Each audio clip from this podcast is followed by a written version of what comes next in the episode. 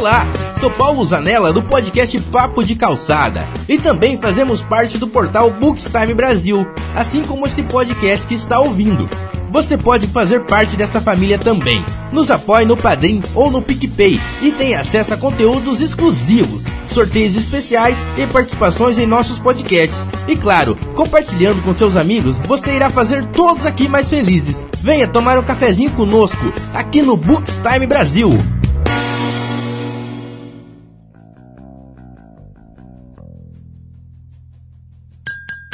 Sejam bem-vindos ao Cappuccino Cast.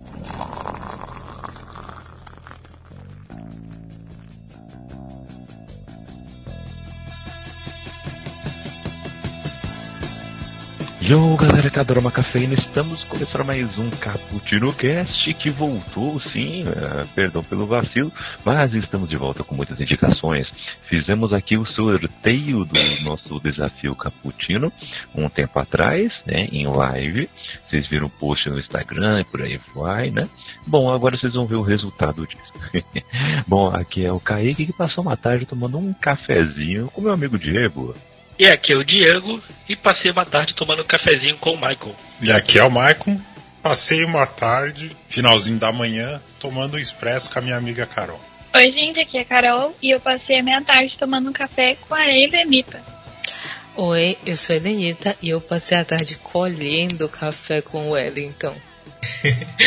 e aí, pessoal, eu sou o Wellington e eu passei a tarde tomando um café forte. O Kaique, né, Kaique? Isso aí, estamos todos aqui tomando café com vocês. Vamos nessa então, gente.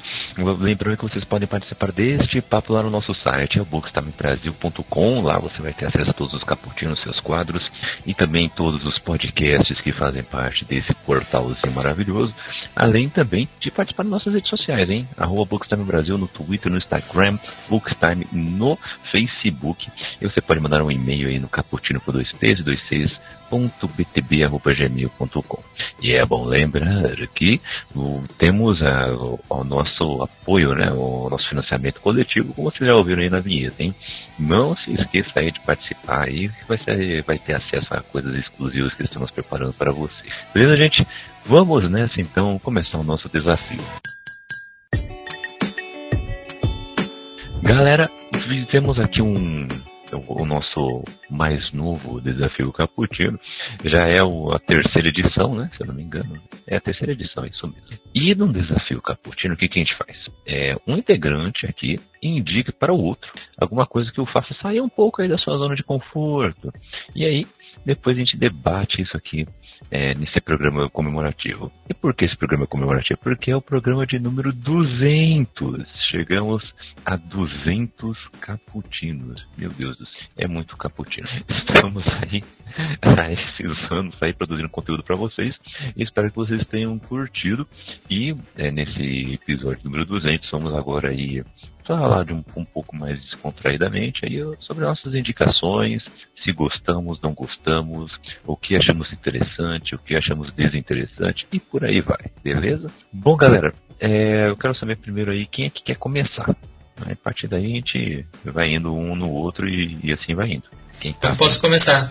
Ah, o Wellington vai começar, então beleza. vamos, vamos então nessa ordem aí. Vamos lá, Wellington. O que te dedicaram hein? Bora lá. É, primeiramente, quem me indicou foi o Kaique. É, pensando na ideia de que eu saísse ali da, um pouco da minha zona de conforto, ele me indicou algo é, é, sobre futebol, que são, no caso, dois filmes, uma duologia, né? Chamada Gol. O primeiro chama O Sonho Impossível. Ai, coitado. Olha esse dia. Pois é. Pois é, pois é. é. Eu não tenho muito, muito vamos dizer até que carinho, não tenho proximidade com o futebol mesmo, porém tenho proximidade com o cinema, que é o que me deixou bem felizão, pelo menos por ser filmes, né? Mas basicamente a, os dois filmes eles, eles narram ali a história de um rapaz, que é o Santiago, é, classe baixa, popular de uma área bem humilde, que trabalhava ali já desde cedo para ajudar a família, e tem ali aptidão para ser um jogador de futebol. A história dele é basicamente a história de 99,9% dos jogadores brasileiros. Basicamente, se você tirasse ali o nome Santiago, colocasse Pedro, João, Paulo ou qualquer um outro, você poderia falar que o filme é de um jogador brasileiro, porque é a, a, a história comum, né?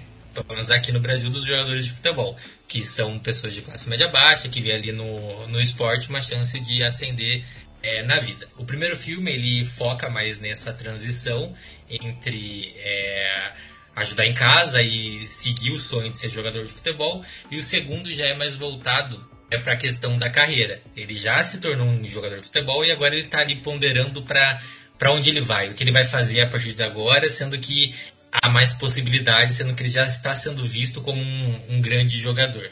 Agora, a, o que eu achei. É, a história é muito bem. A, a, história é muito bem contada, é, é bem interessante, o, a narrativa é muito boa e é bacana ver que, que eles trabalham muito bem essa questão do desenvolvimento do personagem. Não é só basicamente, ah, bacana, ele tinha um sonho e ele queria ser jogador de futebol e também é, passava pelos problemas, mas isso é muito bem. É, desenvolvido ao longo do primeiro filme e depois ali, como eu disse, as questões da carreira no segundo. Então eu acho que eu gostei. Assistiria por livre e espontânea vontade? Não sei. Talvez estivesse passando na TV e eu tivesse ali sentado sem fazer muita outra coisa, provavelmente. Porém, eu acho que a indicação valeu a pena sim. Ah, valeu, Kaique. E aí, já posso falar que assisti filmes sobre futebol. Olha aí. Vai que amanhã eu precise o, o, maior problema dele é mostrar o jogo em si. É, assim, filmar, fazer filme mostrando o jogo de futebol é muito difícil. Sim, é. sim. Não, realmente. Aí fica meio tosquinho, né? Isso aí, isso você tem que, você tem que superar assim para apreciar isso, sim. filme é, de porque futebol. É, tipo, tanto que eu foquei mais na questão da história, tá? Eu vou, vou focar aqui no, no desenvolvimento do personagem e, e eu ab, meio que abstraía essas questões. Eu falei, tá ok. tá bom. Problema, continuamos. Mas foi mais por conta disso mesmo. Até a própria questão da narrativa do. do eu peguei um pouco pra, pra narrativa do próprio jornalismo, né? Como ele conta a história. Ele é bem legal que tem esses blocos separados ali de quem ele é, quem é a família, para onde ele vai, o que, que ele está fazendo. Então, foi bem interessante de ver. Mas essa questão que o Diego pontuou é bem real. Tem que dar uma, uma fechada de olhos ali para você não querer parar e falar: olha, desculpa, não consegui terminar o desafio. É verdade. No primeiro até eu acho que é ok essa questão, até passa. No segundo que eles dão uma forçada mesmo. Putz, tem uns gols ali peraí, isso é fisicamente impossível acontecer. é muito CGI. Mas, meu, eu, eu adoro esses filmes. Eu adoro. O... Gosto muito da trilha sonora, principalmente. A trilha sonora é muito boa, muito da hora. E o... eu gosto muito do... desses dilemas que ele enfrenta. No primeiro filme eu, eu achava emocionante o final, ele ficando todo é, mais feliz por, pai ter visto ele jogar do que realmente eles terem conseguido o objetivo lá do clube, sabe? É, aquilo é muito da hora. E o segundo termina muito tipo, não, mas peraí, eu quero ver o que vai acontecer depois, porque agora tá tudo mais complicado, agora ficou tudo mais complexo, peraí. Pena que cagaram depois, por isso que eu falei, não, só ver até o segundo que é legal, depois disso é, é qualquer O que coisa. eu gostei mesmo, assim, foi porque a narrativa é muito real, né? É uma história muito comum nesse, nesse universo, principalmente em é, em, aqui na América do Sul, uhum. é um uhum. pouco no continente africano, então tem muito do que ele vive, né? Sim. A exportação de profissionais também. Tá, esses profissionais se destacam, mas eles não ficam ali é, nos países de origem ou nas, em comunidades de origem. Uhum, uhum. Isso é verdade. Pra ter uma ideia, tem, um, tem alguns jogadores aí que estão vencendo muito na Europa que passaram por esse tipo de coisa também. Né? Por exemplo, o, o Kanté, né? acabou de ganhar a Liga dos Campeões, é, foi campeão da Copa do Mundo pela França, mas ele é, não é exatamente francês. A família dele toda de, de imigrantes que vieram do continente africano também é, e, e, passaram por maus bocados. Ele, se não me engano, em 2015 ou 14, ele era tipo Gari, sabe? Se não me engano, era isso. E aí depois foi para a segunda divisão da França e, e por aí foi. E é isso, sabe? É, é impressionante como realmente é uma história que dá para milhares de pessoas se, se identificarem. É muito legal isso mesmo. Ó, fico feliz por ter gostado. Olha aí. Era pra sair da zona de conforto mesmo. Olha aí. Essa é Viu, a Carol? do desafio. Viu, Carol? Olha aí. Culpa não é minha, já deixei claro. Já deixei claro. que beleza, que beleza. Eu, eu vou falar pra Raquel também, porque ela fica reclamando. Olha aí, Raquel, toma essa. o, e, e você indicou um, um livro pra Isabel, né? Qual foi o livro E que eu você indicou mesmo? indiquei A Confissão da Leoa, do moçambicano Miyakoto. Olha aí, É um dos sensacional. meus livros fa- favoritos. Eu acho que facilmente está ali no meu top 3 das leituras do ano. É muito bom. Eu acho que ela vai. Ela deve. A Bebel deve ter gostado também. Olha, olha aí. Eu acho que gostou, sim. Mas vamos colocar o áudio dela aqui pra ela contar por ela mesma. E aí, pessoal, é, a minha experiência foi com o livro A Confissão da Leoa, do Mia Couto. Foi uma indicação do Wellington. Já tem um tempo que a gente está trocando umas figurinhas de alguns livros. E o primeiro que eu li, que ele me indicou, foi Torturado. E logo em seguida veio A Confissão da Leoa. Foi um livro muito gostoso de ler. é, parece que deu continuidade a uma história da, de Torturado. Então eu não tive dificuldade. Eu gostei da forma como o Miyakoto trabalha com, com a história. Ele trata de uma cultura que está que tá perto dele, de Moçambique. Ele trata de, de características dessas, dessa, dessas culturas, né? Eu acredito, eu não, não sei se é uma cultura específica, não fui atrás para para ver, mas eu sei que as características que ele aborda no livro são de pessoas e de, e de povos que estão à volta dele. É, ele tem um tom poético para lidar com as situações, então mesmo que a situação seja extremamente dolorida ou feliz, ele traz isso para dentro do- da escrita e é muito gostoso de ler porque você sente aquilo que ele quer passar dentro dos personagens. Ele também é um autor que te deixa preso no livro, ele solta perguntas é, que provavelmente não, não, ele não vai trazer a resposta, mas é justamente para você ter a reflexão né, nesse, nesse período que você está lendo. É, ele tratou de. A história é uma história complexa, não sei se eu vou conseguir explicar, mas se trata da história da Maria Mar, é ela que está contando a história sobre a, sobre a perspectiva dela e sobre a perspectiva do arcanjo baleiro. E eles são é como se fosse um diário então você vê as anotações as confissões que eles fizeram as histórias que eles estão contando a Maria Mar é uma é uma mulher é uma mulher preta ela mora nessa nessa comunidade onde tem suas próprias culturas e o arcanjo baleiro ele é um caçador e tudo começa a história começa quando a Maria Mar perde suas irmãs por um ataque de uma leoa de um leão. Um leão, uma leoa, desculpa, uma leoa ataca a casa delas e mata as irmãs delas. E aí, a partir daí você começa a acompanhar o desenrolar da história e apresenta a mãe, apresenta o pai da Maria Mar e apresenta a conexão dela com o Arcanjo Baleiro. É, não deixa tudo muito claro, na verdade tudo fica entre linhas na maioria das vezes, então o esforço que você vai ter é para tentar entender e para tentar encaixar o tempo todo eu fiquei tentando montar um quebra-cabeça para ver se as histórias se batiam, se as confissões do do- dos dois estavam alinhadas, porque no começo do livro nenhum dos dois cita um ou outro.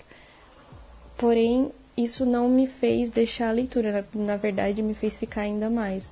É, é uma história cheia de, não sei, miticismo, não sei se seria o termo certo, mas é uma história cheia de, de coisas místicas. Acredito que sim, pode falar místico. Mas é uma narrativa muito gostosa de ler. E os personagens são muito bem construídos. Você começa com uma imagem do pai da Maria Marta e no final você já tem outra. A mãe a mesma coisa, as irmãs a mesma coisa. E a própria Maria Mar também, ela conta toda a vida dela, toda a trajetória até o, o fim do livro. E você acompanha todo o sofrimento. Além do livro ser uma clara crítica ao, ao racismo, é, não tão clara, não tão exposta, porque, como eu disse, é muita interpretação, é muito entre linhas. Porém, você sente que tem clara crítica ao, ele retratar certas situações, o estranhamento do arcanjo baleiro quando chega dentro do da aldeia que ela vive, como ele enxerga as coisas, ao mesmo tempo como ela vê ele e assim por diante.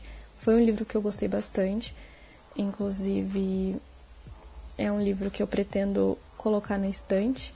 E eu eu super indico A Confissão da Leoa do Miyakoto, é um livro muito curto, muito fácil de ler. Eu vou tentar pegar outros livros dele para ler, porque eu gostei muito da narrativa, é uma narrativa poética de verdade. Tem uma tem um momento muito marcante para mim do livro que é quase no final quando a Maria Mar ela escreve um discurso do, daquilo que ela está pensando de como ela se coloca. E você sente que naquele discurso é todo o crescimento que se deu dela durante o livro então você conhece a Maria Mar é, como uma menina e ela conta todas as fases as atitudes em cada fase da vida e você vê que do sofrimento que ela teve durante toda a vida aquilo foi o culminou naquilo que ela tá falando. E é chocante, é chocante. Eu, como mulher, na hora que eu li, eu não esperava que aquele fosse o desenrolar, que aquele fosse o desfecho, que aquele fosse o discurso. É, eu recomendo com certeza. Além da, do racismo, se trata de, fe, de feminismo, porém, como eu disse, tudo está de, nas entrelinhas. Ele não vai deixar nada claro, você vai ter que se esforçar bastante mas é gostoso porque é um desafio que precisa ser feito, que você precisa discutir as coisas que ele retrata no livro. E é isso. E ela indicou é, para o Michael. Né? Ela indicou aí uma série para o Michael. Michael, agora você vai ter que dizer pra gente que série é essa, do que se trata, para onde vai, para onde vem. Certo. O nome da série é Sweet Tooth. Ela tá na Netflix. É, inclusive a série produzida pela Susan pelo Robert Downey Jr. Ela é baseada num quadrinho da DC.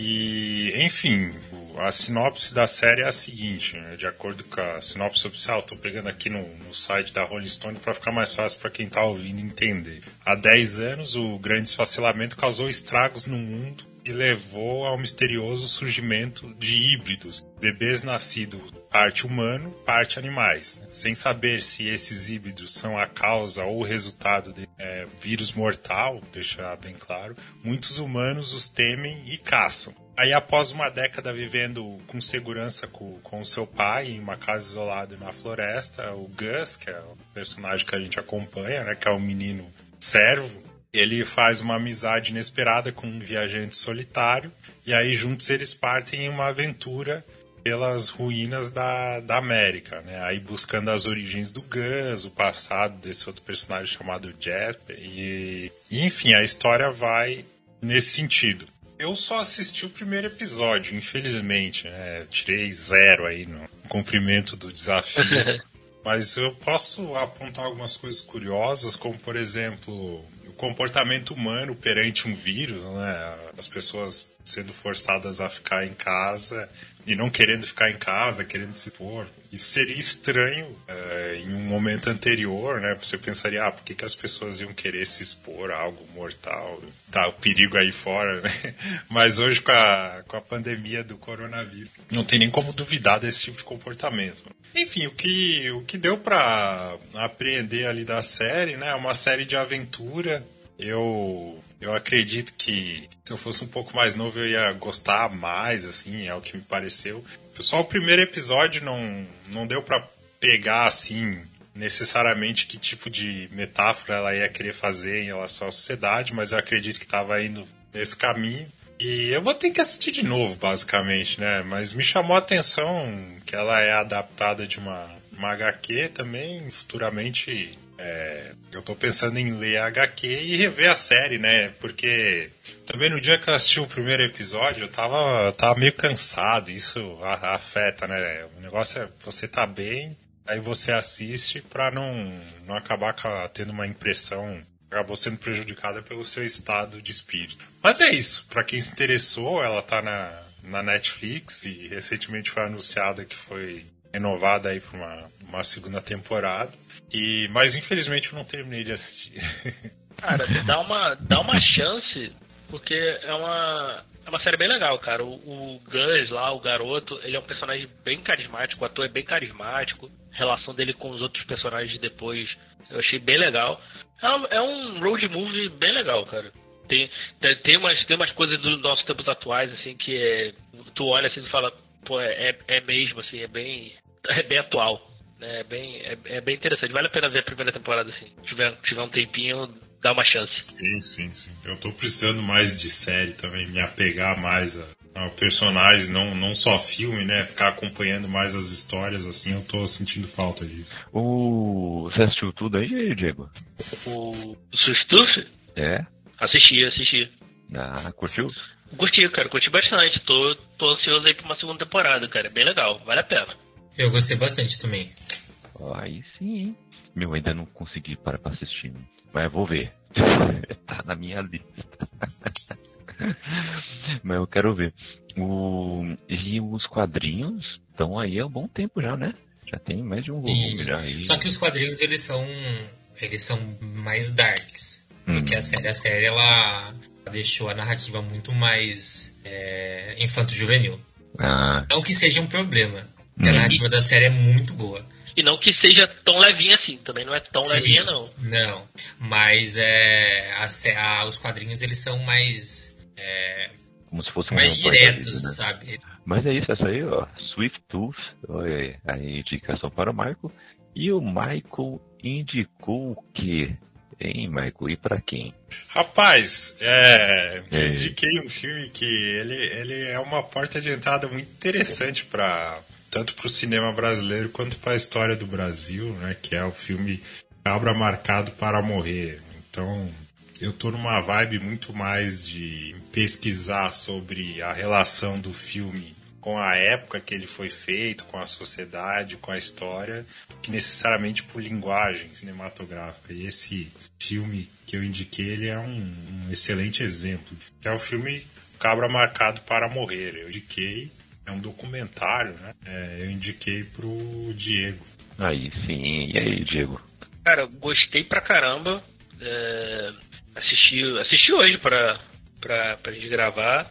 Eu fiquei na dúvida, Michael, porque ele, ele mostra, ele era para ser um documentário da. para ser. Era pra ser, ter sido lançado em 62, né? Que era o. Conta ali a história de uns. galera que trabalhava ali na engenhos ali no, em Sapé, né?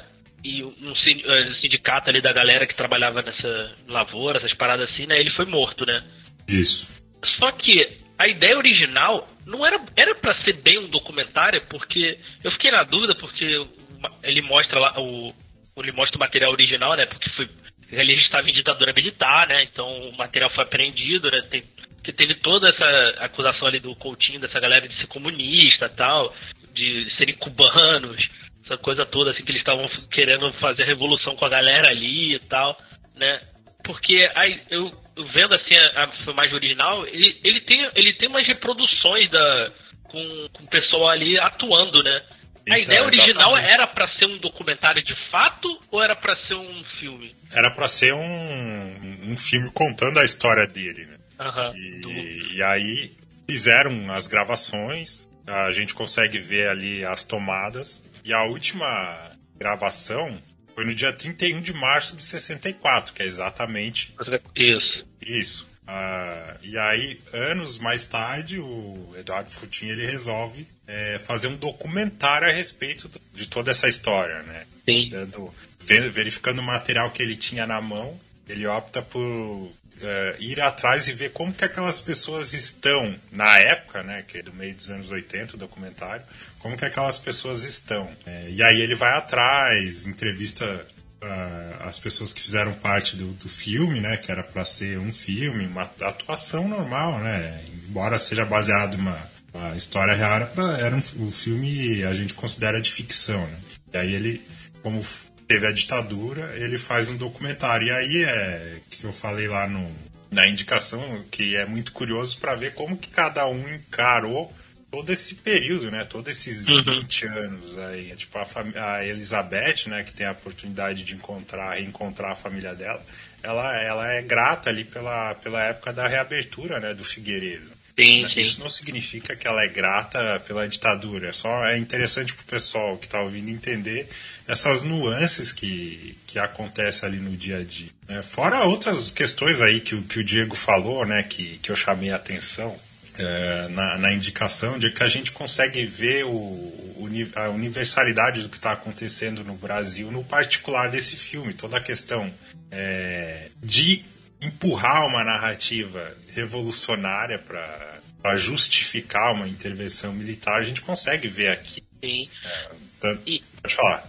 Não, e, e é impressionante assim que tem o. que mostra ali a. Ele, o, o filme meio que vira uma própria. vira uma metalinguagem, né? O- Isso, é, exatamente. muito, é muito interessante ver essa. porque é o, é o documentário do próprio filme.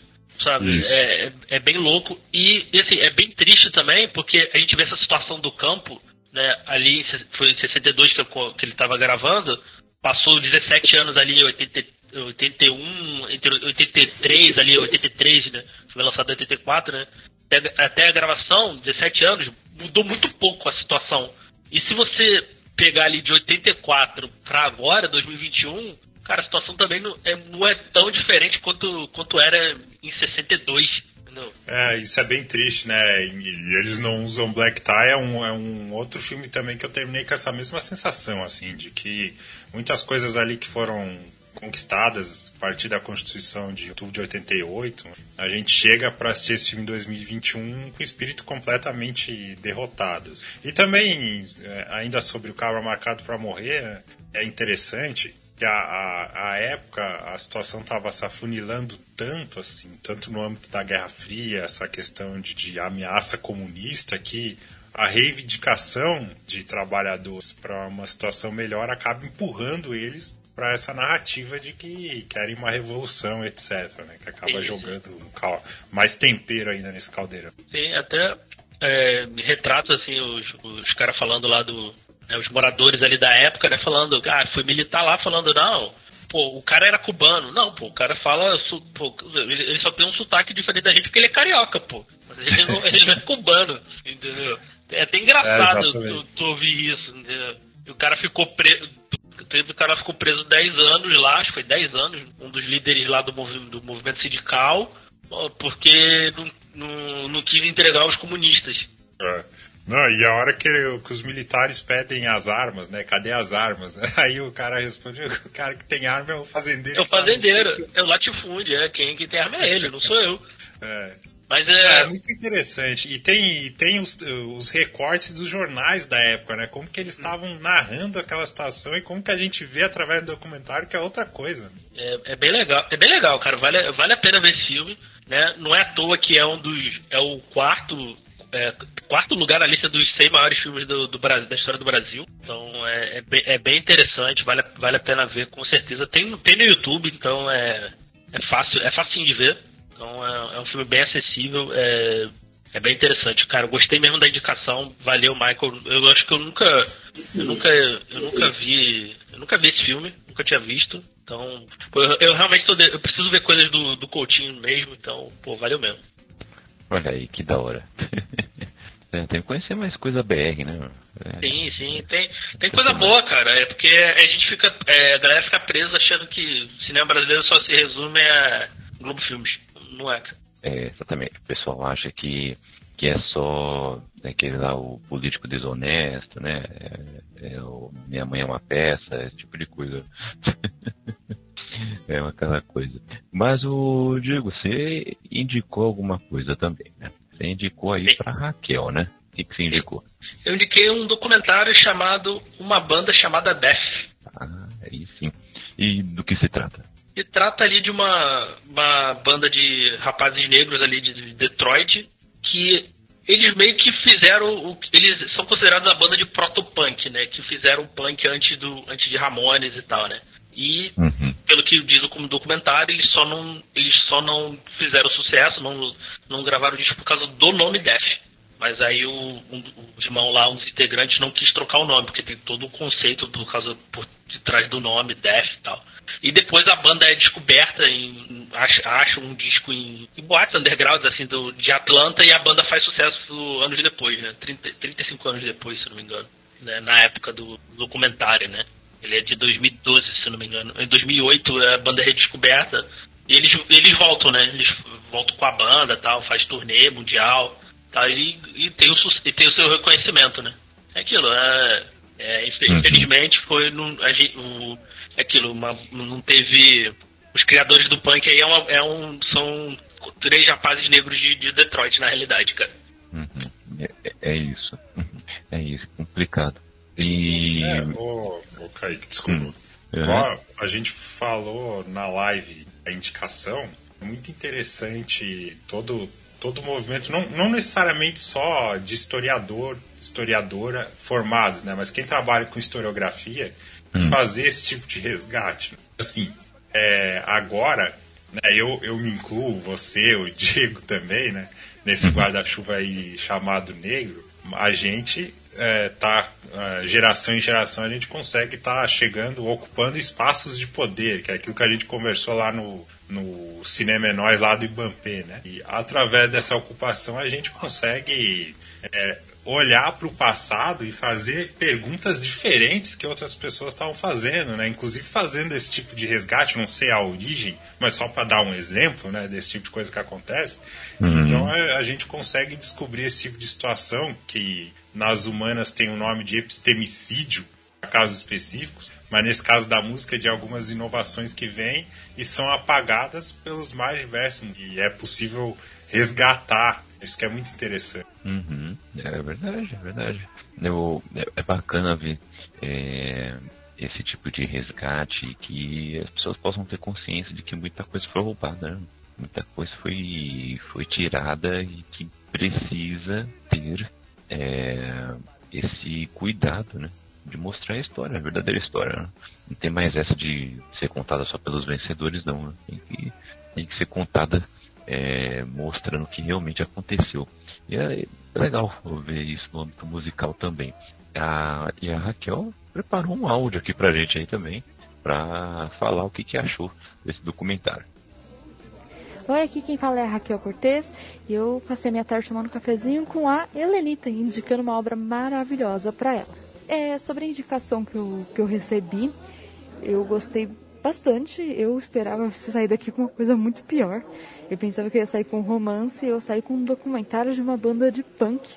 Então eu gostei bastante, eu ouvi as músicas da banda e gostei muito da história deles. Achei que é uma história muito interessante e incentivadora até para outras bandas. Outras bandas também de pessoas negras, mostra muito sobre a diversidade, também sobre pessoas que não, não têm tanto dinheiro.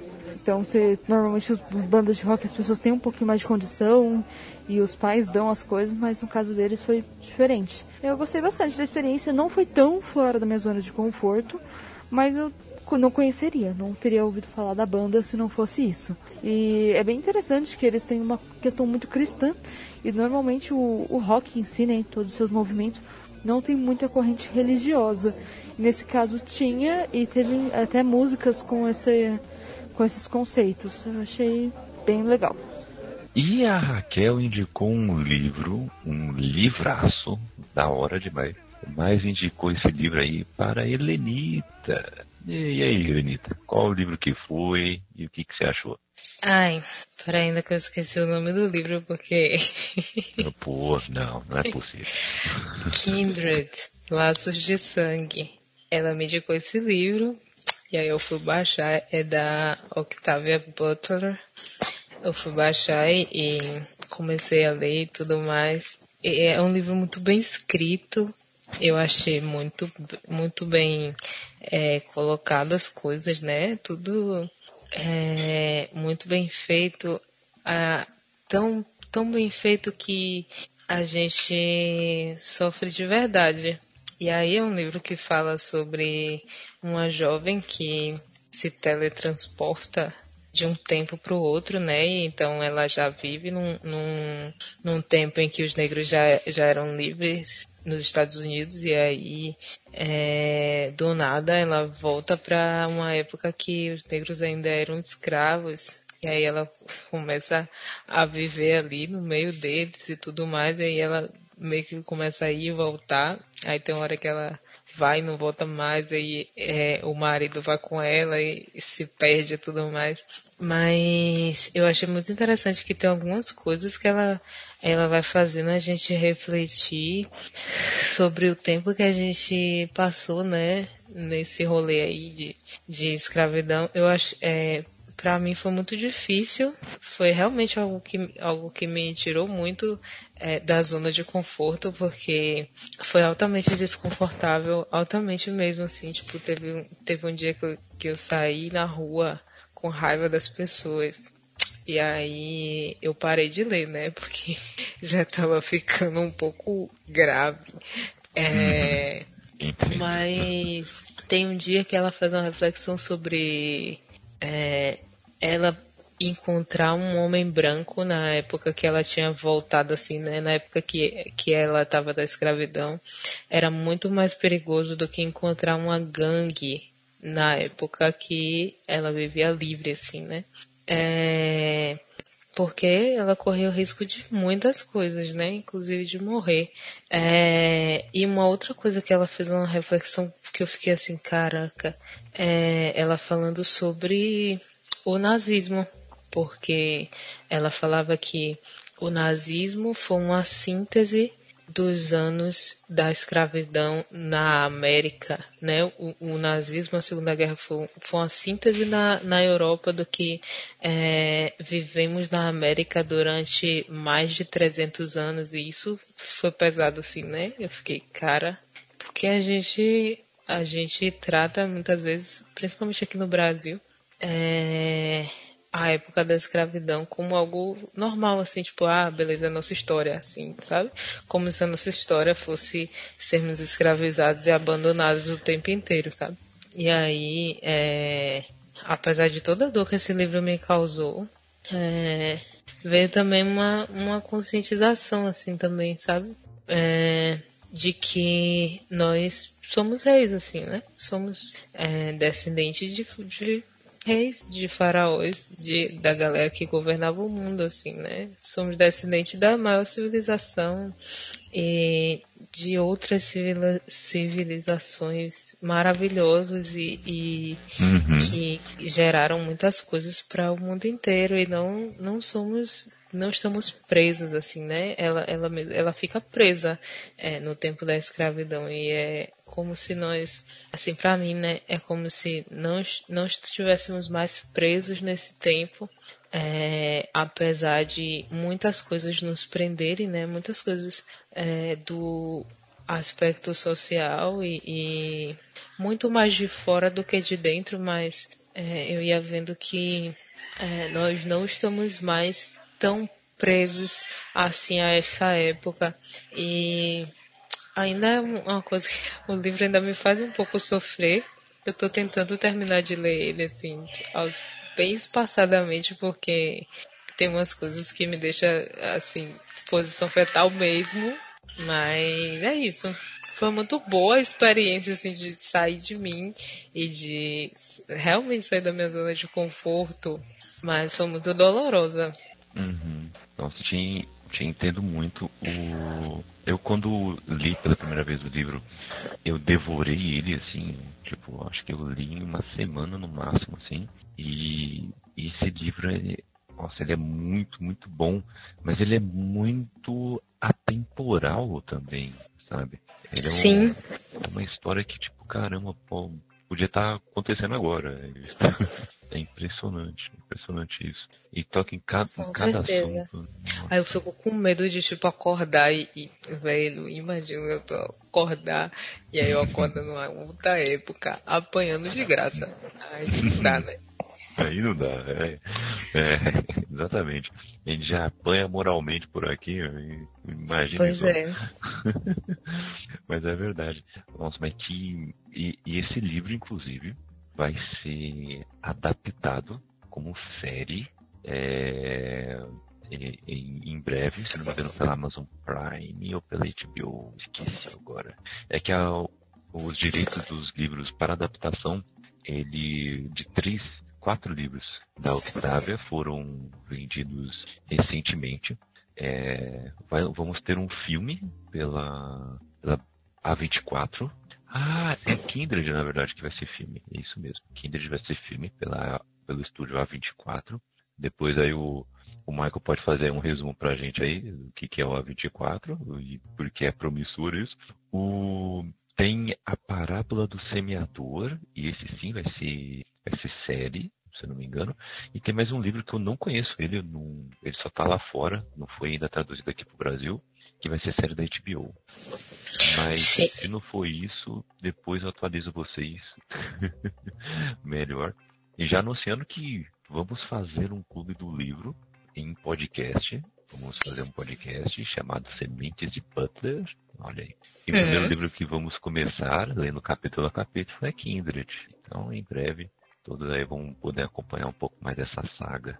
E que saga, né, Denita? É pra deixar sem fôlego, né? Pois é, e eu acho que eu acho muito bom virar, virar um filme porque é, apesar de eu não acreditar muito na conscientização dos brancos, é, eles podem ver e meio que dar um, tomar um choque assim, né? é, de realidade. Mas eu acho que também pesa naquela coisa da comercialização do nosso sofrimento, sabe?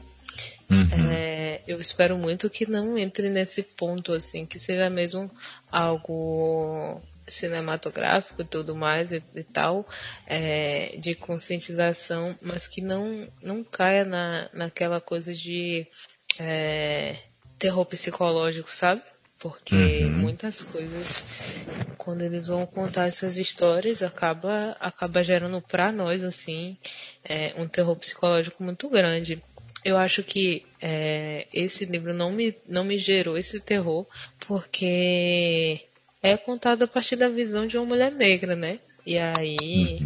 é, e, e também por isso me, me a dor, é, a dor é tão forte assim, né? Porque me coloca num ponto de vista de que poderia ser eu. E assim, o poderia ser eu, ele acontece o tempo todo na nossa vida, né? Tipo, ah, é, o cara do mercado poderia ser eu. A, a pessoa que, que apanhou na rua poderia ser eu. Sabe? Essas coisas todas. E aí, é, Difícil, difícil mesmo, porque o poderia ser eu desse, dessa ficção, assim, tipo, não, não iria acontecer. Mas o da, o da sociedade, assim, o que acontece que a gente vai vendo no jornal todo dia é, é um poderia ser eu, que realmente poderia ser eu, sim, né? Uhum. Enfim. É, é, exatamente. Oh, é excelente o, né, o, o seu relato, Elenita, é muito bom. E, e galera, leiam, leiam mesmo esse livro. Gostei, eu vou, vou atrás, vou atrás. Vá, vá atrás, que é sensacional. Ele tá no meu top 2 dos melhores livros que eu já li na vida, assim, dos meus favoritos.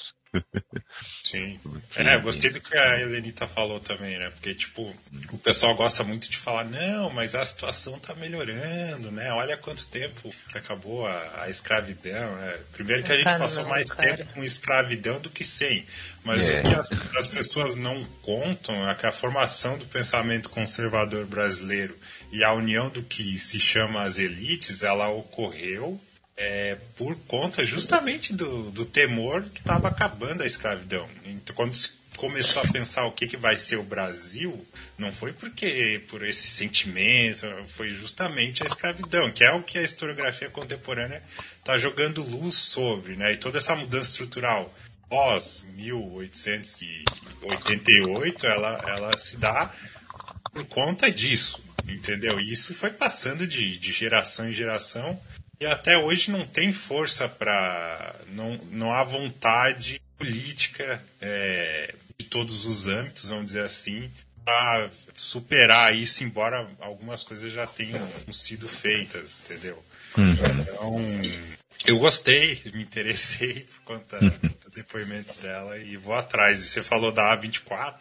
É, eu, eu, eu tava acompanhando no Twitter, eu não sei se já se concretizou, mas tava um papo aí de que ela ia ser adquirida pela Apple, né? Não sei se já se concretizou. Aí o pessoal sempre fica com medo disso interferir na, na, na, criatividade, né? Tinha um outro nome, alguma coisa criativa que eu não, não lembro agora. Mas enfim, Midsommar, Moonlight, Lady Bird, A Bruxa, O Farol, Hereditário, só, só a nata do que saiu nos últimos anos é, tá nesse estúdio. E faz coisas muito diferentes uma da outra, né? Não é só. Porque a galera só vê os filmes de terror, né? Mas ela tem coisas. De, ela vai para vários lados, né?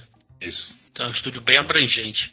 É, então, aí o Kaique falou, né, que tá essa conversa já, já chama atenção, né? Uhum. Mas igual a, a Helenita falou, é bom ficar de olho, porque da mesma forma que a gente está tomando os espaços, tem o que o professor Silva Almeida chama de micareta, né? Às vezes as pessoas pegam esses temas e comercializam de outras formas, mas ficamos de olho. Sim, porque realmente a nossa dor gera muito dinheiro, desde sempre, né? Desde, desde os tempos em que o Brasil se chama Brasil.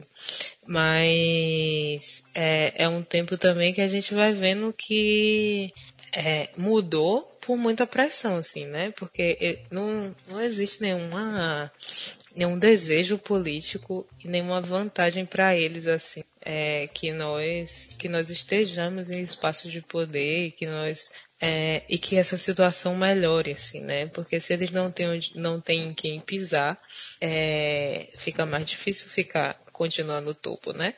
Mas sim, é, o que, é o que a gente está tendo aí, né? Isso, é, até lembrei agora disso que você falou agora, né? E toda vez que há um movimento para mudar essa estrutura social, a gente tem uma reação conservadora muito forte. É o que Sim. aconteceu no início da década de 2010. Tá agora.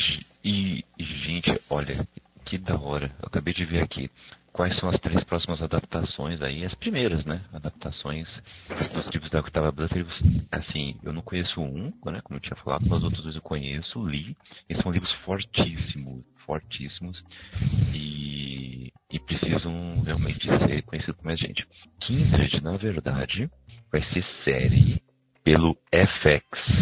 Então, é, já tem a atriz que será protagonista, vai ser Mallory Johnson, ela vai ser a Dana. E é, já, Nick Zabravo, conhecida por Zola, vai entrar como produtora executiva e, e diretora. Tá? E ela já, inclusive, deu entrevista falando quanto que tá animada aí para fazer isso. Ah, o, o, livro que eu não conheço é o Wild Seed, né? Seria Semente Selvagem, algo assim, né? Tradução livre. Vai ser é adaptado pela Amazon e vai ser uma série também. E não tem muitos, muitos detalhes sobre isso, mas faz parte de uma série de livros chamada The Paternist. E a A24, na verdade, vai fazer um filme do A Parábola do Semeador.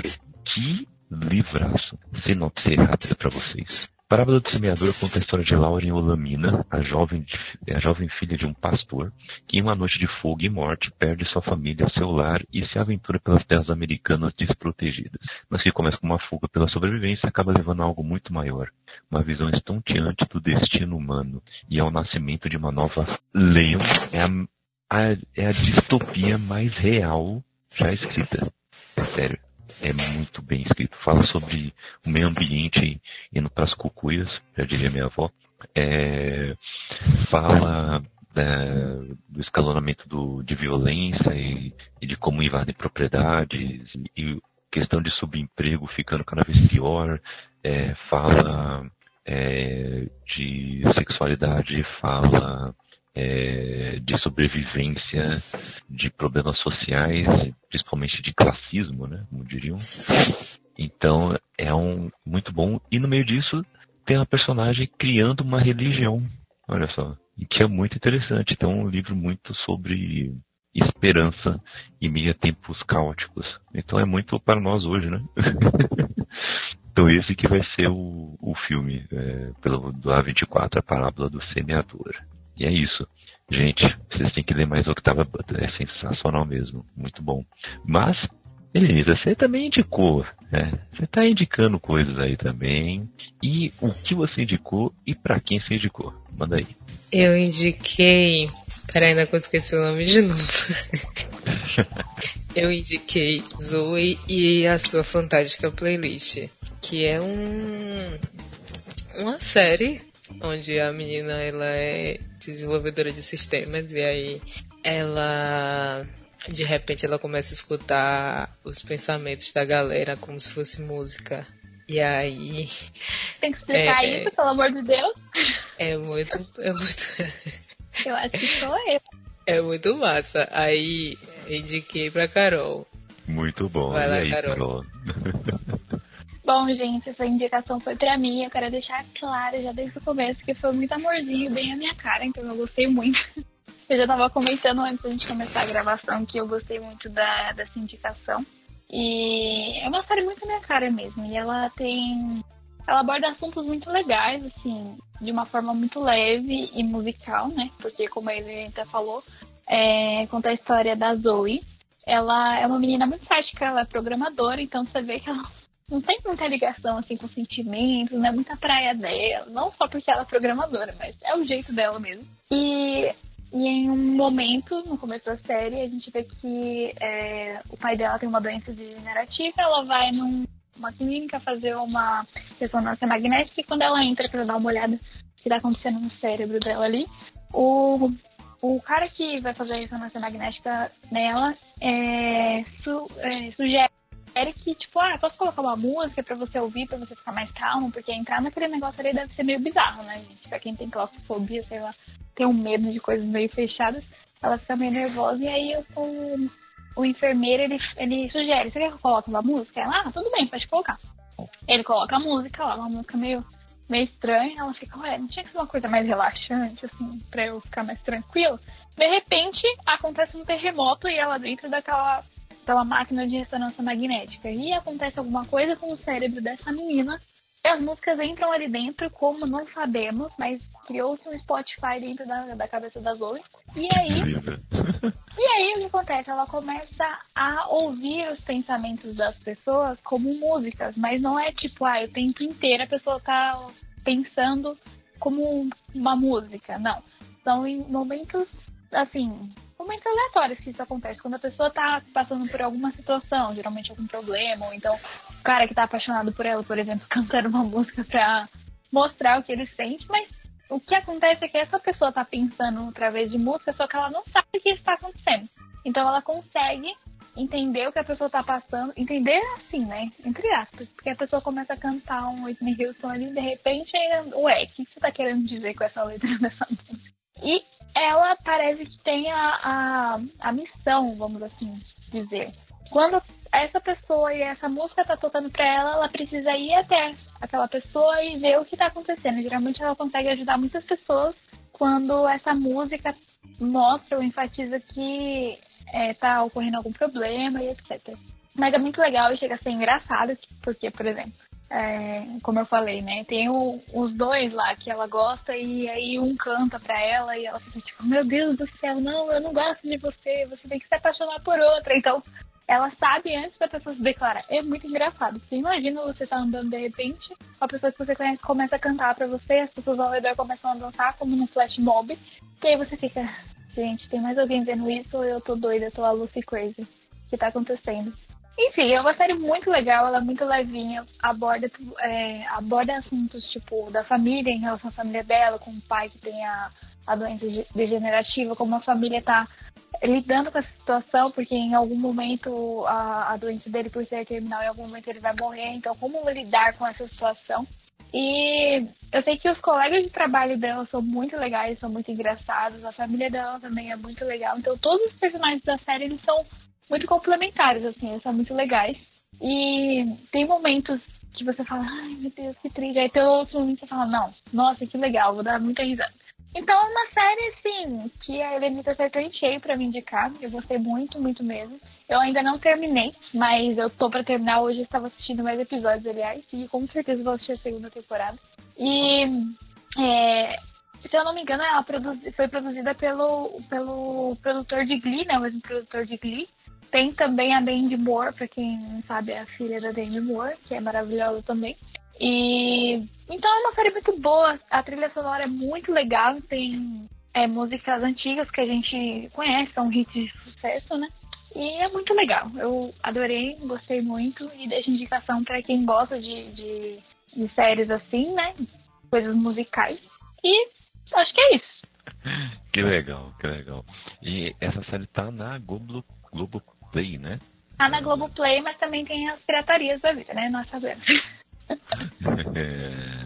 É, é verdade, né? Ah, o famoso caiu do caminhão, né? A Sim, locadora A verde. barraquinha da, É... dos DVD. é, bem desse jeito mesmo. Olha aí, ó. é, Foi de um assunto muito sério. Aí vamos agora para uma indicação bem levinha. Olha só, uma diversidade de indicações. Uma beleza. ai, ai. Mas bacana. Tá aí uma série que eu, não, eu só via banners, sabe? Só via posters jogados assim nas redes sociais, mas não sabia do que se tratava. É uma premissa in- interessante, ouvir pensamento com música, brisa. Muito doido, porque quando a Helenita me falou, eu falei, gente, que. E eu gosto de coisas loucas assim, né, gente? Vocês sabem que eu gosto de umas coisas meio doidinhas. E eu gosto de música também, eu amo música, mas às vezes tem musicais que me irritam um pouco. Então, às vezes começa a cantar demais e falo, ó, vamos desligar. Mas essa série, ela não é assim, né? Tipo, o tempo inteiro tá cantando. São coisas específicas e é muito legal, porque se encaixa na história. E é o que eu falei, tem assuntos também que são é, é, mais pesados, mas a, a série trata de forma muito leve. Então, é muito, muito gostoso assim, de assistir. Engraçado também. Muito bom. E, e é muito uma bom. série que faz a gente descansar, assim, né? Porque às vezes a gente assiste uma coisa, é, tipo, assiste, assiste, aí sai cansado, sai chorando. E essa Sim. série, eu cheguei a chorar assistindo ela algumas partes, porque é, essa questão do pai é, Aham. foi algo muito, muito doido. O amigo dela, a amiga, ai meu Deus, vizinha, É o Que- Mo, né? Ele é bem Sim, fofinho. o Mo. É, e aí, é, várias, várias questões deles dois ali, né? A amizade deles e tudo mais. é, vai nos fazendo refletir sobre muitas coisas. Só que aquela reflexão que você faz assim. é, você pensa na coisa e tudo mais, só que não é aquela coisa pesada assim, tipo alguém batendo na sua cara para você acordar. É aquela coisa que tu vê ali aquela, é aquela conscientização soft, assim, né? E que realmente tu para pra pensar, mas não é uma coisa que, que te desespera, assim. É, então, eu tô numa parte do episódio. Bom, já deixa avisado aqui, se a pessoa estiver ouvindo, vai, ter um, vai ser um meio spoiler, tá? Então, se você não gosta, sinto muito, jovem. É, eu tô numa parte. A gente eu não consigo falar das coisas sem dar spoiler, desculpa, desculpa aí. Eu estou bem na parte onde fala que o, o pai dela não tá tão bem, assim. Então mostra esse desespero dela, essa vontade de internalizar, de não sofrer, porque ela é muito difícil. Ela é muito difícil com sentimentos. Você percebe que ela, ela trava em relação a sentimentos. Tipo, meu Deus, o que eu tô sentindo, ou demonstrações, né? E aí ela, aí ela tá, ela tá cantando. E aí as pessoas podem ouvir. E todo mundo fica assim, minha filha, por que, que você tá cantando? De repente, tudo bem. E ela assim, fica desesperada. ela fica desesperada o que tá acontecendo. Então, tem essa, essa pressão do que vai acontecer com o pai dela, a situação e como a família vai passar por, por toda essa questão, né? E ela também, como lidar com isso. Então eu já fiquei assim, oh meu Deus, angustiada, né? Mas é muito legal, ainda assim eles tratam de forma leve e cômica, né? Então é uma série maravilhosa, eu adorei. Muito bom, muito bom. E, e aí, Carol, o que, que você indicou, hein? Bom, eu indiquei para o nosso queridíssimo Kaique, Bernardo e Bianca, que é um desenho da Disney, muito antigo, de mil e quanto? 1999? 99, né? Hum, 97, se não me engano. 97, é alguma coisa assim. E é um dos meus desenhos favoritos, que eu sempre amei desde pequena, né? Quando eu assistia quando eu era pequena, eu sempre chorava, porque é um desenho muito lindo, pega no nosso emocional, nosso sentimental. E é sobre dois ratinhos que são convocados a ajudar uma criança que está sofrendo abuso infantil. E eu deixo com o Kaique falar sobre a experiência dele com a indicação. Isso aí. Olha, fazia muito tempo que eu não assistia é, o Bernardo Bianco. Pra falar a verdade, eu acho que eu nunca assisti, pra falar a verdade. Fui assistir só agora. Porque, sabe aquela, aquela construção que tem é, quando a gente é criança, que fala, ah, tal desenho é pra, pra menino, tal desenho é pra menina, né? E aí meio que colocasse pra mim, ah, esse é desenho de menino, mas se quiser assistir, assiste. Aí eu ficava, eu não, eu sou, sou machão, não vou assistir não. Cada besteira. Eu sou macho. Nossa, é que besteira. E aí eu não assisti, né, quando criança. E meu pai, ele trabalhava na editora Abril, e a editora Abril tinha lá uns, uns contatinhos em que eles produziam os encartes do, dos VHS. Então, meu pai acabava pegando vários filmes pra gente, assim, de vez em quando. Principalmente da Disney, né? Que tinha uma parceria muito forte com a editora Abril naquela época. Então meu pai pegava lá de vez em quando. De vez em quando davam pros funcionários lá um, um, algumas fitas e tal, né? Tudo original, tudo da hora. E aí ele pegava. Então, por causa disso, tem, tem até hoje lá na casa dos meus pais. Mulan, Hércules, é, Adame Vagabundo, é, Armagedon. Armagedon. Armagedon, do nada tem um Armagedon. É, meu, eu gostava muito do Armagedon quando criança, hein? Entendia nada porque assistia legendado, mas eu, eu adorava. É, talvez por causa disso que eu adorava, né? É, o, e, e, tinha Bernardo e Bianca também. Só que eu não assisti por causa dessa besteira, como eu já falei para vocês. Assisti agora, né? E eu curti muito. Ele é, ele é bem leve mesmo, ele é bem aventuresco. É, é muito engraçado que tem ratos diplomatas e eles têm uma sociedade secreta onde decide o destino do mundo rato. É, acho muito interessante. O, tem algumas coisas que eu fiquei meio assim, pô, gente, mas isso aqui não, não tá fazendo muito sentido pra mim, não. Né? Mesmo sendo um filme de criança, mesmo assim, eu queria um pouco de coerência, assim. Aí eu fiquei meio assim, pô, por que esses ratos querem ajudar essa menina? O que, que eles vão ganhar com isso aqui? Eu fiquei meio assim, tanta criança morrendo no mundo, eles querem ajudar logo essa menina aqui que tá num barco pirata no meio do nada, sabe? Eu fiquei meio assim. mas o legal é que tem algumas coisas que acontecem em algumas animações sem propósito, sabe? Por exemplo, né, essa menina vai participar da ação porque precisamos ter uma criança aqui para o público se identificar e é isso, entendeu? É por causa disso. Narrativamente não faz nenhum sentido, mas é por causa disso. Já em Bernardo Bianca não, né? Tem um porquê, né? A criança tá ali porque ela tem uma habilidade em específico que eles querem. E ela tem um background em específico também. Por causa disso que eles a capturam, né? Capturam essa, essa criança de um orfanato para que ela faça um servicinho sujo aí para esses malandros. E, e os ratinhos vão lá para tentar salvar. E é uma jornada, né, de é, bem também clássica, né, de que tem a personagem que é bem vista e tudo mais, totalmente capaz e segura, que é a Bianca, e tem um personagem que é inseguro, que é que é falho, que, que anda tropeçando, mas que tem um bom coração. que é o caso do Bernardo, né? E eu, eu penso assim, pô, esse filme seria resolvido em meia hora se fosse só a Bianca, assim. Eu, tava, fiquei pensando nisso durante o filme. tipo, pô, essa mulher desse, consegue arrumar tudo, decidir tudo, é, é, capaz de fazer qualquer coisa que tá ali, ela resolve esse filme sozinha. Mas não que, ela, que o Bernardo seja chato, assim, não é um personagem chato nem nada. Mas eu fiquei pensando muito assim, cara, o papel dele é ser um companion aventura toda. E é interessante ver como é que isso está funcionando num período dos filmes né, da, da Disney, em que as personagens femininas estavam começando a ganhar um maior destaque, né, que foi nesse final dos anos 90, coisa dos anos 2000, que foi quando veio Mulan também, né, foi quando veio essa leva de filmes, é, que ainda não estava bom, mas que já estava num caminho legal, né, já estava num caminho interessante. Então é, é interessante ver como que a Disney estava amadurecendo tardiamente nesse período. Então é um, é um filme muito nesse sentido. A, a criança também é muito esperta, espertíssima mesmo. Então ela e Bianca então resolveria tudo sozinhas, de boas. E mas é uma jornada interessante sobre abandono de crianças, sobre é, questões é, sociais, sobre como os humanos não olham para os próprios humanos.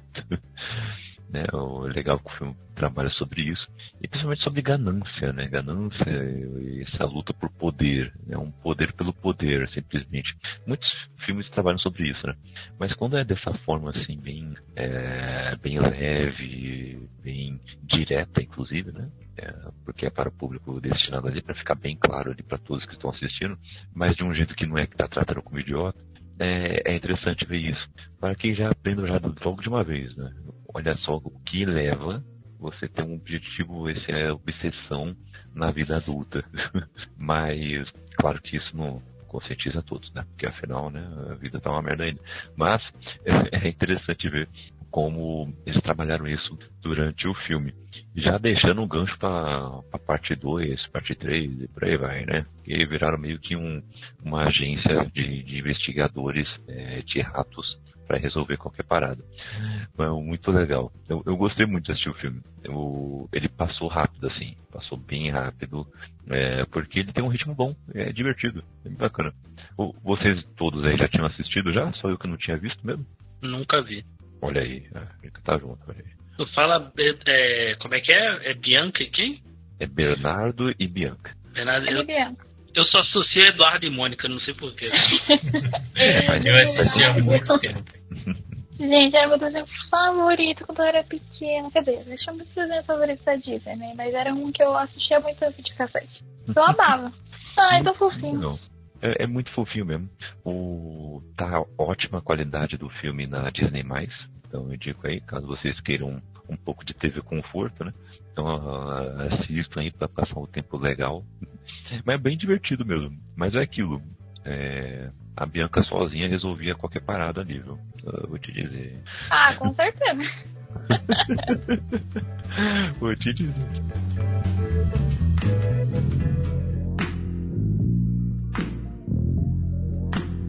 Eu, eu quero saber assim no geral de vocês aí. Vocês uh, curtiram sair um pouco da zona de conforto, estavam precisando um pouco disso. É, quais dificuldades que vocês viram em consumir conteúdo nessa pandemia?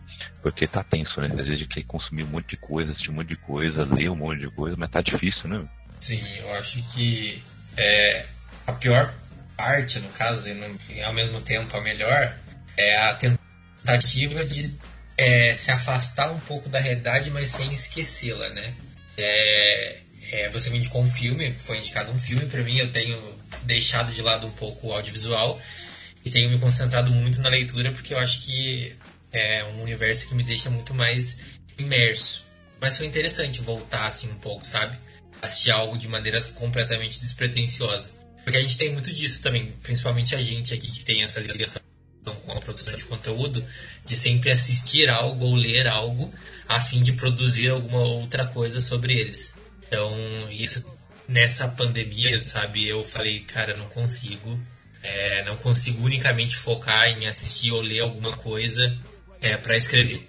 Tanto que para leitura, não, sabe? Até eu me senti um pouco mais confortável, eu não me vejo escrevendo é, de modo de tra trabalho sobre livros é, virou, voltou a ser, no caso, ali o meu, meu, meu espacinho de conforto, sabe? Meu espacinho de tipo, ah, ok, vou poder me desligar um pouquinho aqui do que está acontecendo ali fora e vou manter é, a minha conexão aqui com o autor e com os personagens. Uhum, uhum. É interessante mesmo. E, e aí, galera, o que vocês também acrescentam aí? Pra mim, eu não saí do meu, do, da minha zona de conforto, né, gente? Da próxima, talvez, vocês tenham que me tirar da zona de conforto.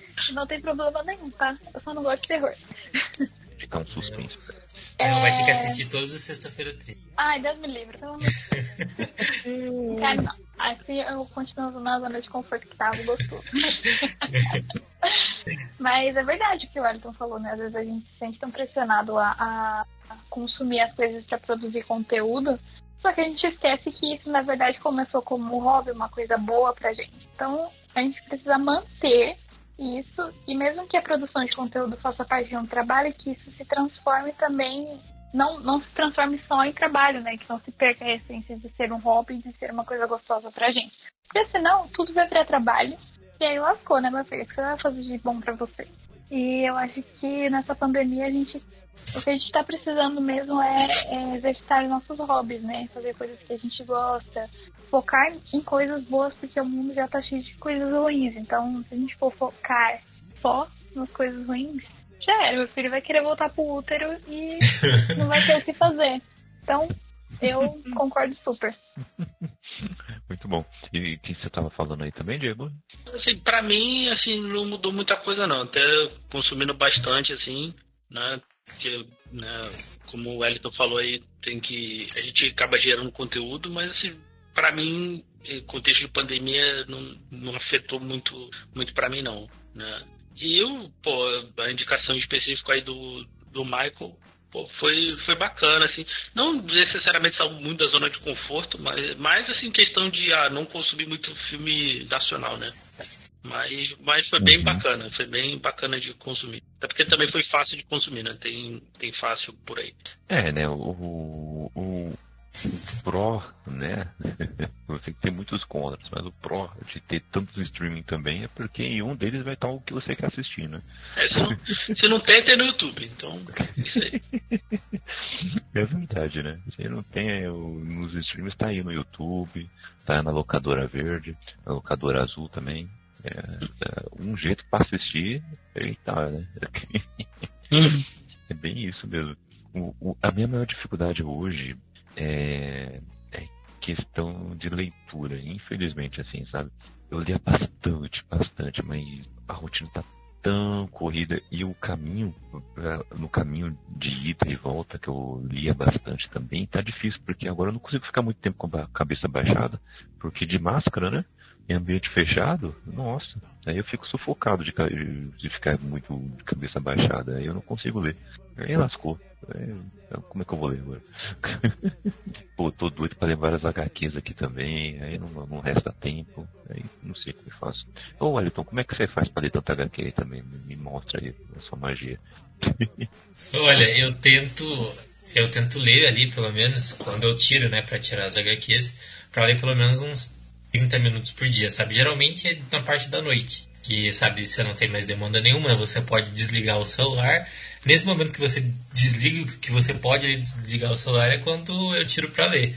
É, porque senão, sem condições. é verdade, é verdade. E, mas, e, e, Helenita, você que passa duas horas no busão para ir para voltar, né? Porque é uma cidade muito grande. Graças a Deus eu não passo mais horas nenhuma no busão porque eu trabalho de casa. Olha. Mas é, eu acho que a, a, minha tanto a minha produção quanto o meu consumo de conteúdo nessa pandemia deu uma caída assim. É, caiu de paraquedas e o paraquedas não abriu, sabe? É, aí eu eu vou consumindo aos poucos e eu acho que foi bom esse livro porque eu dei uma mudada assim, né, no, no conteúdo que eu tava lendo e tal. É, mas eu tô tentando voltar, assim, porque, tipo, é, a, a cabeça tá sempre pensando muito. E até quando não tá pensando muito, quando aparentemente não tá, é, tá tudo muito louco, assim, com a pandemia. E aí tem trabalho, e aí tem não sei quantas milhões de coisas para estudar. Enfim. Aí eu, eu sempre vou deixando pra depois, assim, mas eu acho que pelo menos o, o conteúdo audio, audiovisual tem me ajudado muito, porque eu tenho assistido muita série, é, muito vídeo. Algumas vezes eu escutei podcasts e tudo mais, e aí é, esse conteúdo audiovisual vem me ajudando muito. Música eu escuto o tempo todo, assim, todos os dias. Eu escuto, eu toco todos os dias, então é, realmente o, o, vai mudando também, né? Eu vou percebendo que alguns conteúdos eu não consigo consumir tanto, mas outros sim, né? A música, por exemplo, eu consumo música o tempo todo, o dia inteiro, a noite inteira, até na hora que eu vou dormir, assim, eu boto o, o contador de 10 minutos para o Spotify parar só depois de 10 minutos, que é o tempo que eu pego no sono. E aí é isso. Muito bom, eu vou usar esse truque aí também do Spotify, hein? Muito bom. É, e, então, é verdade, eu, eu, ouvi muito podcast, hein? Nesse período todo aí, tô ouvindo muito, muito. Tá sendo bem legal mesmo. O, galera, então é isso, né? Vamos finalizando aqui esse podcast. Sensacional ouvir as indicações de vocês, o, como vocês curtiram isso. Legal que todo mundo conseguiu apreciar muito bem as indicações. É muito legal isso. E, inclusive, quem não está aqui É, quem só mandou um áudiozinho, vimos também que conseguiram aproveitar muito bem as indicações. Mas essa galera toda também está nas redes sociais aí para bater um papo com você, nobre, nobra, nobro ouvinte. Né? Também estão por aí para bater um papo com vocês. Ou vamos, vamos ver por onde eu começo. Wellington, começando com você. E aí, onde você pode ser achado aí nas redes sociais e por aí vai? Tem Instagram, galera. É o arroba Wellington 18 tudo junto. Manda lá uma mensagem, vamos conversar sobre livros, principalmente agora que eu tenho lido muito mais. Estou focado mais na, em leitura, ali tem algumas, lá tem algumas dicas e a gente pode trocar figurinhas, que bom. Ótimo, sensacional. E Evelita, onde a galera te acha por aí? Trocar figurinhas vem de zap. Não. é, eu tô, sou Helenita, Helenita com E, é, em tudo, todo canto. Tô no Instagram, você pode falar comigo lá, pode escutar as minhas histórias, meus devaneios diários. É, as coisas que eu escrevo também eu posto no Instagram. É, Twitter eu tô lá falando besteiras e, e refletindo sobre a vida em 280 caracteres. Às vezes eu apareço na Twitch, mas muito raro. Em outras redes sociais também eu apareço também muito raro, mas é só chegar lá, sua Helenita, que tu me acha. Excelente, excelente. Olha aí, tá fácil de, de encontrar, hein? E, Carol, onde a galera te acha por aí? Vocês me encontram especificamente lá no Instagram, é arroba carolineoliveira.f, Caroline com K, não se esqueça jamais. E também na Amazon que tem os meus, os meus três livros, e logo, logo vai sair mais uma, uma continuação de Buquê de Sorte. Estamos todos animados, ansiosos blá. E é isso, o Kaique vai deixar os links aqui. E eu tô usando especificamente o Instagram ultimamente. Então lá onde você pode me encontrar e papear comigo. E é isso aí. Tem indicações também de leitura, tem várias coisas. Estou com conteúdo bem legal no Instagram. Segue lá. Show de bola, muito bom. E Michael, onde a galera te acha por aí também? Uh, Olha, tá mais fácil seguir as redes sociais do Bookstime Brasil e perguntar a meu respeito. Mas é porque eu não respondo muito Instagram, é, como é que eu fazer de uma maneira proativa. Mas se alguém chamar lá para bater um papo, eu respondo. Outro dia, é, uma pessoa lá interagir por conta do, do papo de calçada e a gente conversou um tempão, um tempão lá, né? É, é, é arroba michael.o Ponto Medeiros, não tive muita criatividade aí para fazer. E queria indicar um vídeo aí que eu participei é, com a galera que queria me conhecer um melhor. É, eu falei para um, um, público maior aí, é, que é o do canal Estudar Cinema lá da Calanari. A gente falou do filme Ladrões de Vista que, que tá disponível, tá aberto aí o vídeo no canal dela. E o pessoal quiser ir lá tá mandando mensagem para ela chamar mais vezes. então aí. É, mas é isso. Valeu, gostei bastante de participar aqui e estamos aí abertos para as próximas. Show, show de bola. E Diego, onde a galera te acha por aí nas internetas? Se quiser falar comigo aí é só procurar no arroba d.ferreira1986 lá no Instagram ou quiser ouvir o, o Elementar, é só procurar em todas as redes no arroba. Sensacional. E eu estou aí no Twitter e no Instagram, arroba CKZKaique. E estou também no Scooby, no Goodreads aí para trocar uma ideia sobre nossas leituras. Estou também na Ibambe Rádio. Olha aí, acompanha lá. YIPAMB. É, procure no seu agregador de podcast predileto para ouvir um pouco mais sobre nossos quadros, sobre o que falamos por aí. Tá muito, muito show. Galera, é, é isso. Ficamos por aqui.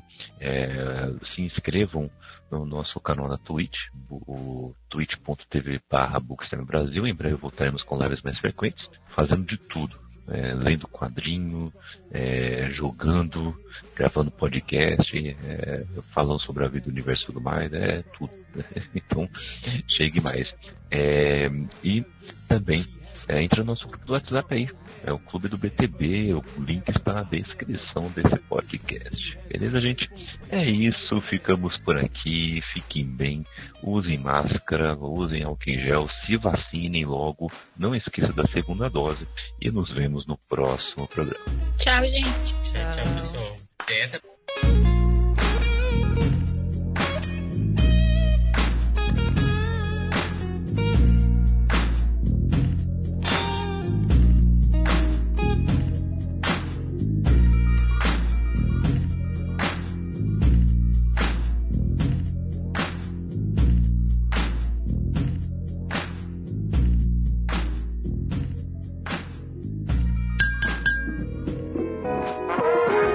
Iniciativa Podcasters Unidos foi criada com a ideia de divulgar podcasts menos conhecidos, aqueles que, apesar de undergrounds, têm muita qualidade, tanto em entretenimento como em opinião e até informação. Por aqui você tem a chance de conhecer novas vozes que movimentam essa rede. Então entre no nosso Instagram, Podcasters Unidos agora, e é só escolher e dar o play.